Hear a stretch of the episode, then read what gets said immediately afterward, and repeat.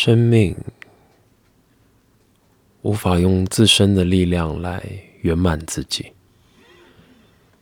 就像花朵，就算有雄蕊跟雌蕊，但仍然还是不够，必须透过昆虫和风的拜访，雄蕊跟雌蕊才能够相遇。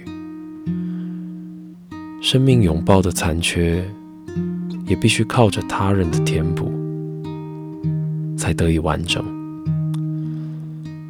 这个世界是由许多人集结而成的，但是没有人知道，我们应该要怎么样去满足空虚的彼此，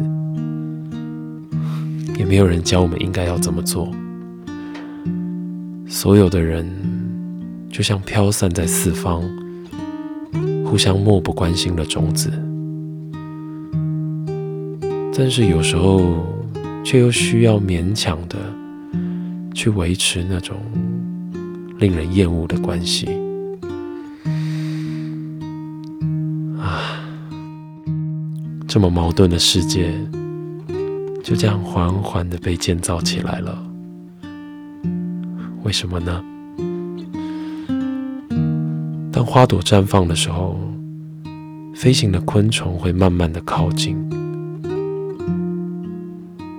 我是为了谁而存在的昆虫吗？或是你，是不是也有可能是为了我而存在的一阵风呢？